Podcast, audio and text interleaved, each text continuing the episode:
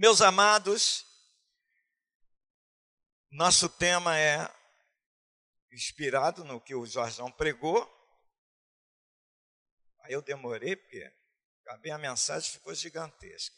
Como tem meia hora, vou falar em meia hora e pronto. Que der, deu, que não der, Deus sabe. Então, o tema, o que Deus pode fazer quando você se coloca nas mãos dele? Que, que Deus pode fazer através de você?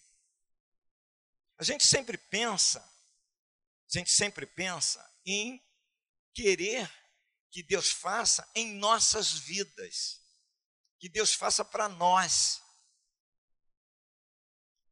Em raros momentos, a gente pensa em que Deus pode fazer através de nós para os outros, para a humanidade, para a nossa família, às vezes para os nossos próprios filhos.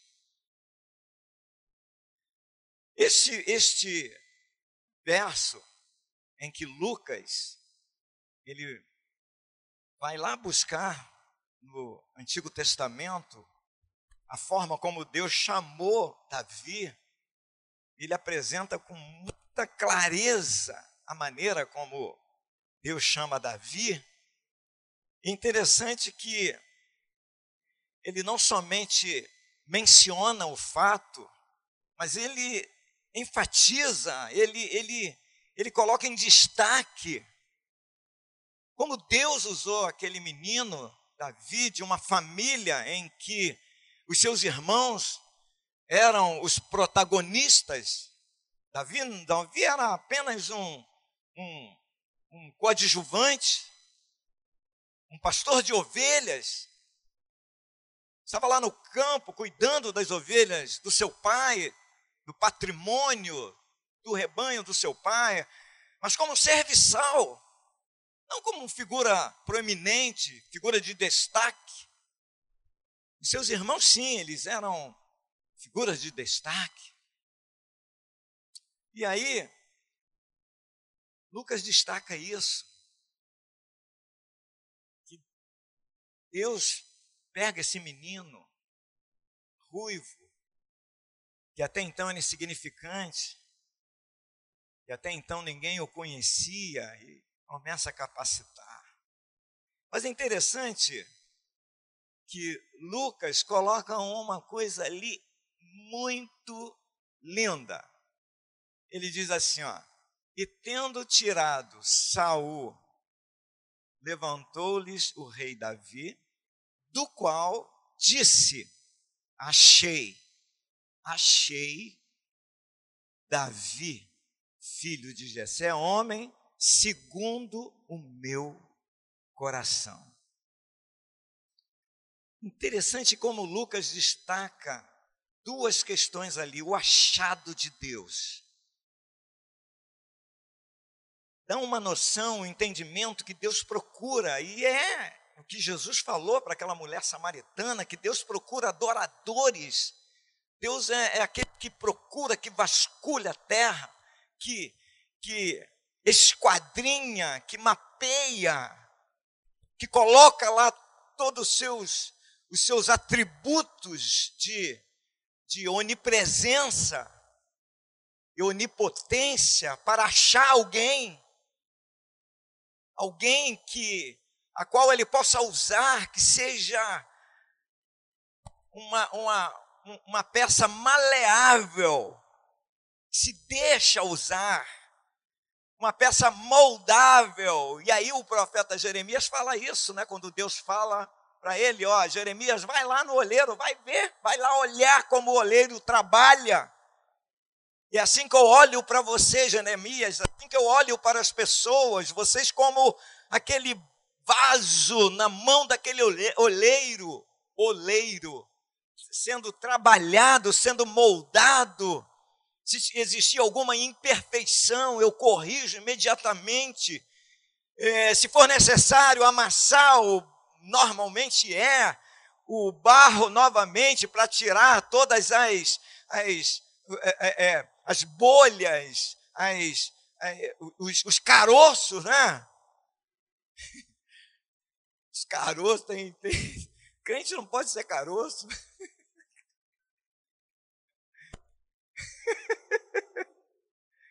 Crente caroço é horrível, irmã Rose.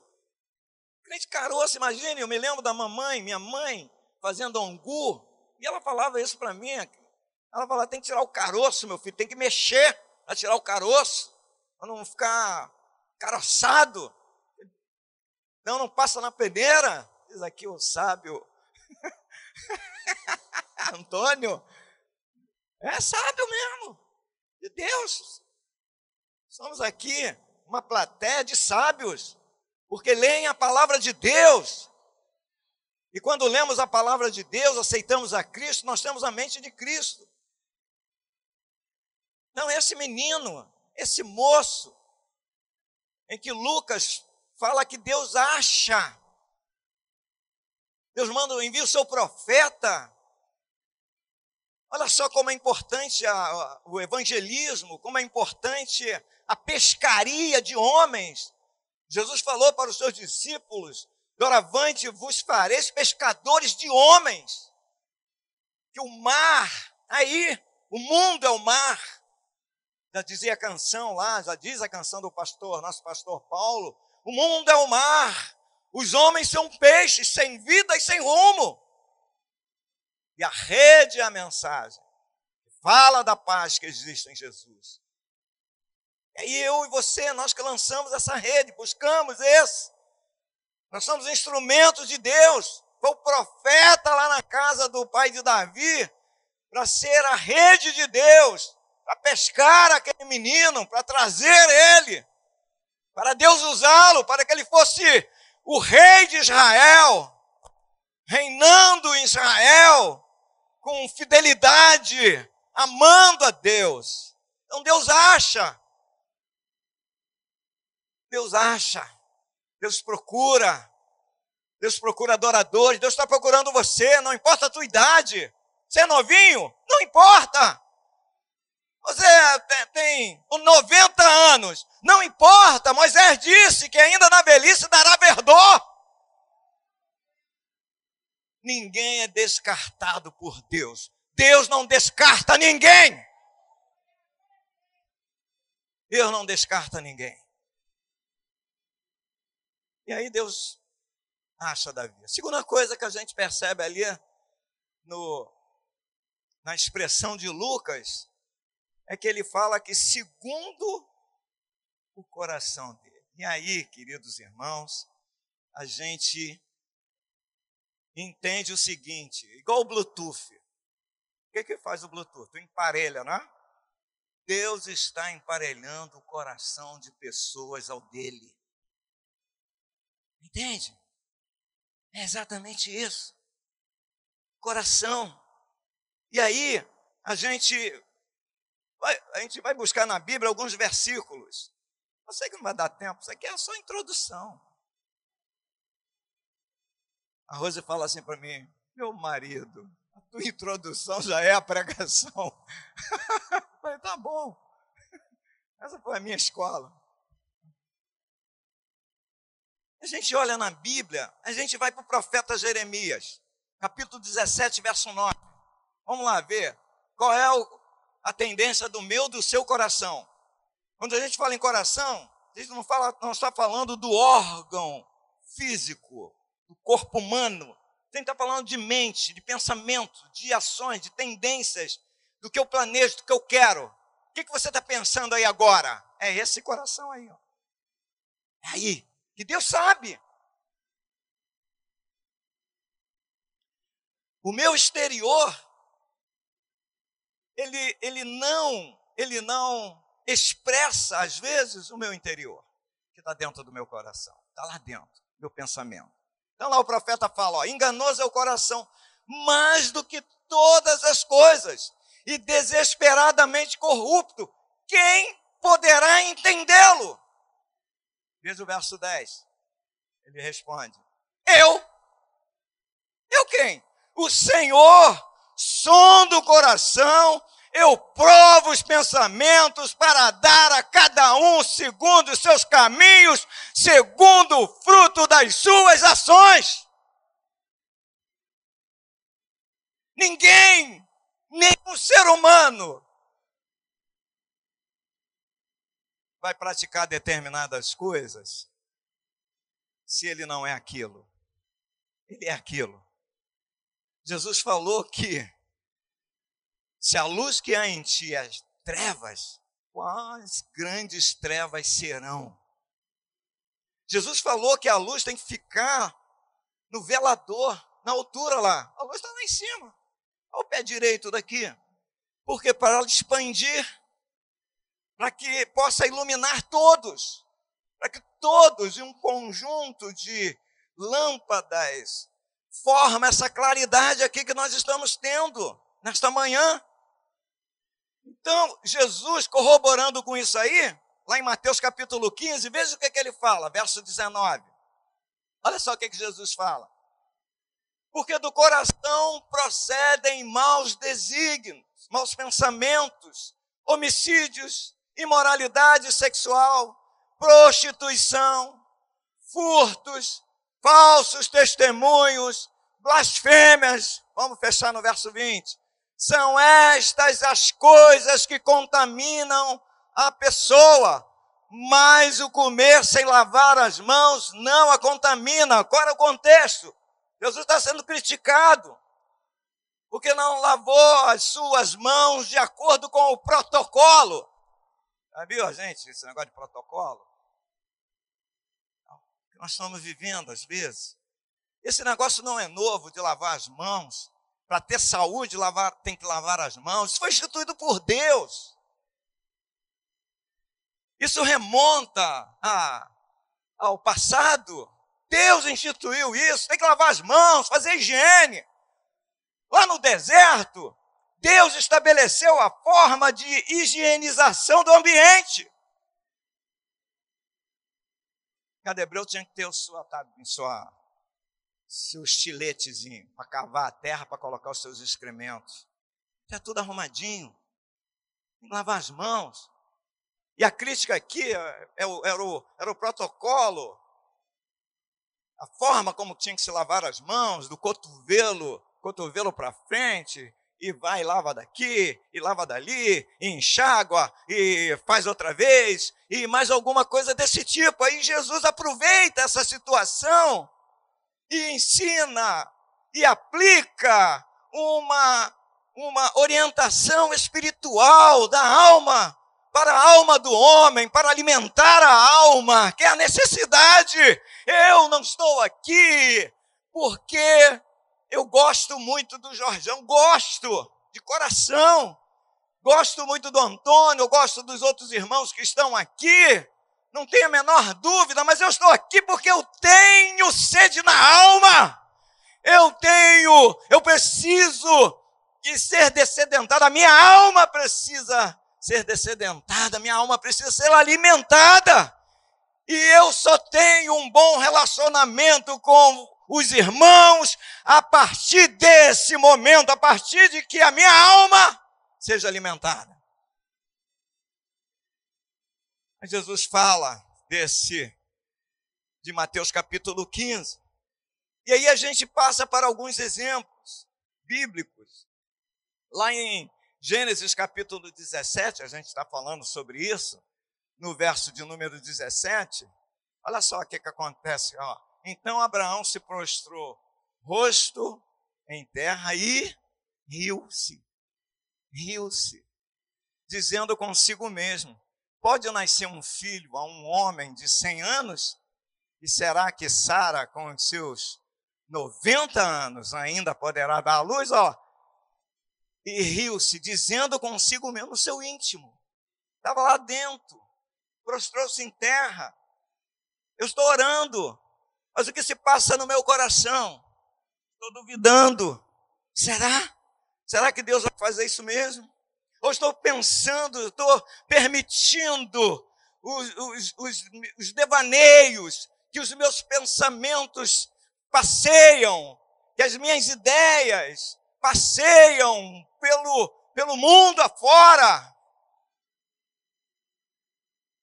Por isso, queridos irmãos, é muito é muito importante a gente ensinar e combater dentro da nossa casa a pornografia nas nossas crianças, nos nossos meninos, meninas, nossos jovens, adolescentes, nos homens, nas mulheres. Combater, por quê? Porque normalmente elas vão ficar afixadas. E aí, nesses momentos de reflexão, de pensamentos, elas vêm à tona, elas começam a divagar dentro da sua, do seu coração, da sua mente. É o que Tiago fala que primeiro se dá o pensamento, o desejo, a vontade de obter, obter aquela coisa, e depois se consome o fato, o pecado é consumido, você passa a praticar. Então, o fato de Abraão, mas Jesus falou a respeito do povo. Olha o que Jesus falou. Mateus capítulo 15 também. Verso 15. Vê o verso 15.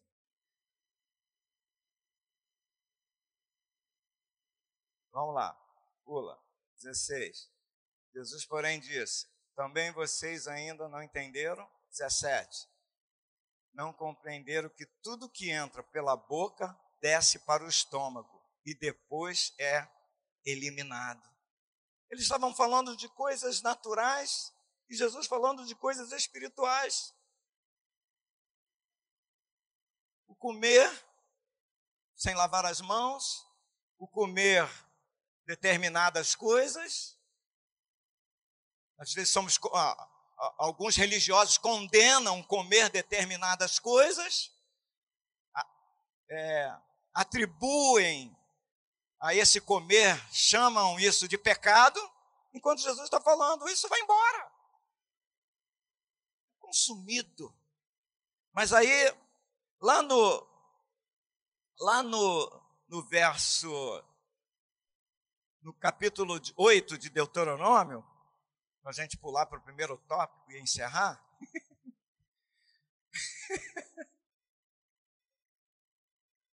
Deuteronômio capítulo 8. É assim, irmão. Tenham o cuidado de cumprir todos os mandamentos que hoje lhes ordeno, para que vocês vivam, se multipliquem Entrem e tomem posse da terra que o Senhor prometeu sob juramento aos pais de você. Verso 2. Lembrem-se de todo o caminho pelo qual o Senhor Deus os guiou no deserto durante esses 40 anos para humilhar vocês, para pôr vocês à prova. Isso é real, irmãos. Preste atenção.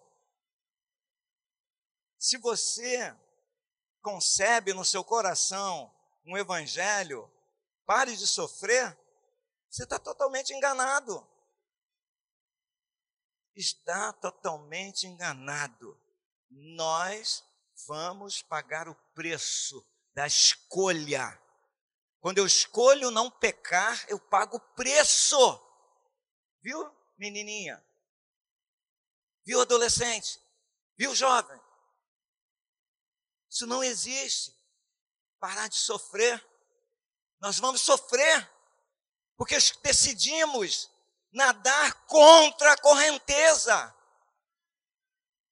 Por isso que Paulo fala que nós não devemos nos amoldar ao mundo. Se você se amoldar ao mundo, como o pastor Denis pregou aqui à noite, no domingo passado, o mundo passa e todas as suas concupiscências, seus desejos.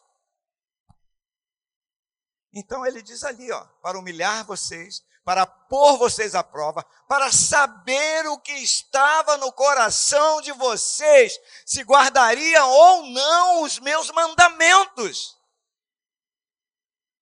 É dentro de casa.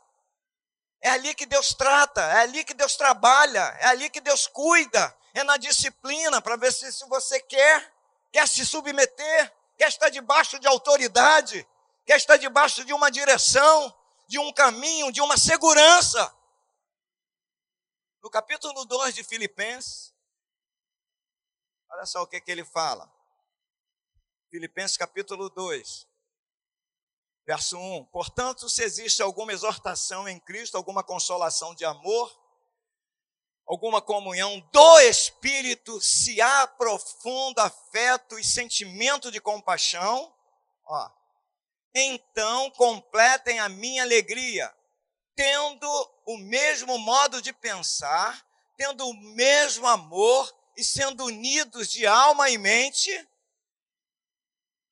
não façam nada por interesse pessoal ou vaidade, mas por humildade, cada um considerando os outros superiores a si mesmo. Verso 4. Não tendo em vista somente os seus próprios interesses, mas também os dos outros. Agora, verso 5. Tenham entre vocês mesmos o modo de pensar de. O modo de pensar de mais uma vez, o modo de pensar de Cristo Jesus. Olha seis, vai começar a descrever como Jesus pensava. Que mesmo existindo na forma de Deus, não considerou o ser igual a Deus algo que deveria ser retido ou se aferrar, em outras traduções, a qualquer custo. Pelo contrário, ele se esvaziou assumindo a forma de servo, tornando-se semelhante aos seres humanos e reconhecendo em figura humana. Ponto aqui. Esse é o coração de Deus. Aí o primeiro tópico que eu levantei aqui é o seguinte: o que, quem domina o teu coração? Quem domina o teu coração? É Deus? Quem domina o teu coração vai trazer pelo menos duas coisas. Primeiro, passear no teu coração e impor as suas vontades e ideias tendo em vós o mesmo sentimento, em algumas outras traduções, que existe em Cristo Jesus. Jesus deixou a sua glória. A gente percebe que esse sentimento existia no coração de Davi. E através dessa impressão que aquele que domina o coração imponha dentro da gente, as suas ideias, os seus valores, as suas seus planos, seus propósitos, são essas ideias que elas começarão a, aflorar. Eu vou começar a, a, a externar isso que está aqui dentro. Ele diz assim: o que a boca fala, o que está cheio o seu coração. A boca fala o que está no seu coração. Não é isso? Você vai começar a externar. Por isso que ele encontrou Davi, homem segundo o seu coração. Porque quem dominava o coração de Davi era o próprio Deus. E a pergunta é essa para a gente fechar: quem domina o seu coração? Quem domina o seu coração é quem impõe as ideias, os conceitos. Se é Satanás, certamente ele vai impor seus conceitos dentro de você. Se é o mundo, que são os, os adversários, também, que é um outro adversário, ele vai impor as suas ideias, os seus conceitos. Você vai querer viver. Davi, seu coração era dominado por Deus.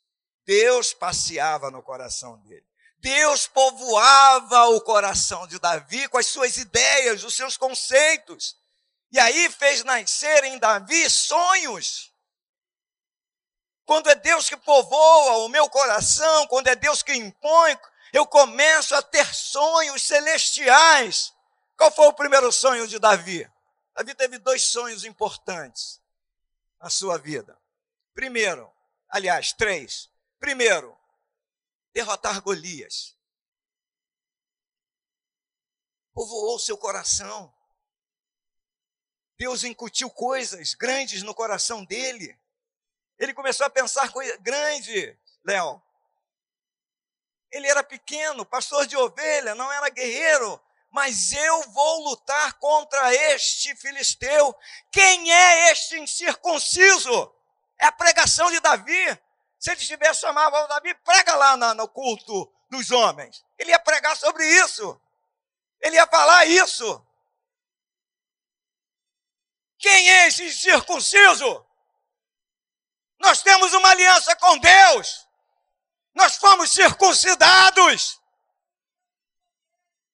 Exatamente essa expressão que Davi coloca. Incircunciso é quem não tem aliança com Deus.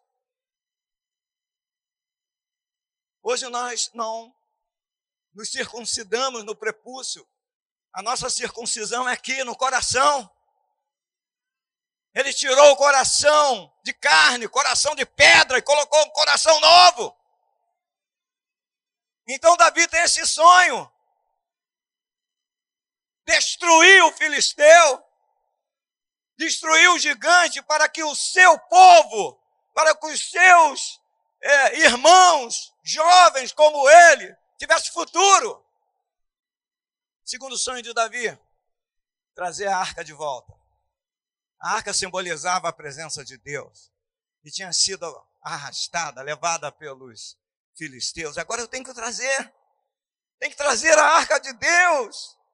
É a presença de Deus, eu tenho que começar a desenvolver alguma coisa para trazer a presença de Deus. Eu tenho que orar, eu tenho que ler a Bíblia, eu tenho que jejuar, eu tenho que começar a buscar a Deus, trazê-lo de volta na minha vida trazer de volta para minha família, trazer de volta para minha igreja, trazer para minha nação.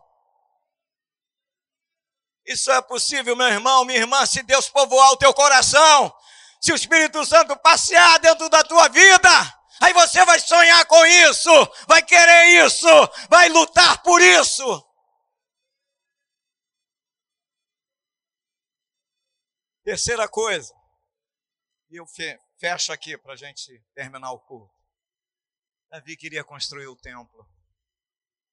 Ele declarou isso, ele disse: Puxa vida, eu habito num palácio, eu tenho coisas boas, eu tenho tudo que Deus me deu, mas o meu Deus não habita. Não habita, habita em tendas. E eu quero construir o templo. E aí, queridos, existem coisas que a gente não vai conseguir realizar, e isso não pode ser instrumento de frustração. Isso não pode frustrar você. Se você não conseguir realizar determinadas coisas, você tem que continuar a caminhada partir e avançando, não ficar preso, não ficar olhando para aquilo que não deu certo. Se não deu certo, eu vou tentar outra coisa, eu vou fazer de outra maneira, eu vou ouvir a voz de Deus. Foi o que Deus fez. Deus falou com Davi. Davi, as suas mãos foram mãos de sangue. O seu ministério foi um ministério diferente.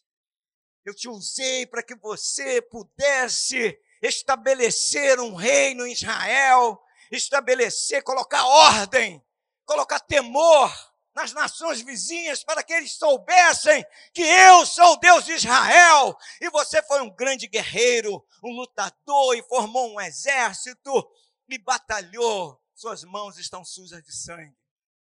Esse ministério será do seu filho. Que bênção, irmãos, que coisa linda. Esse ministério será do seu filho. Meu irmão, a gente fecha aqui e eu quero é, trazer uma palavra de acalento ao teu coração.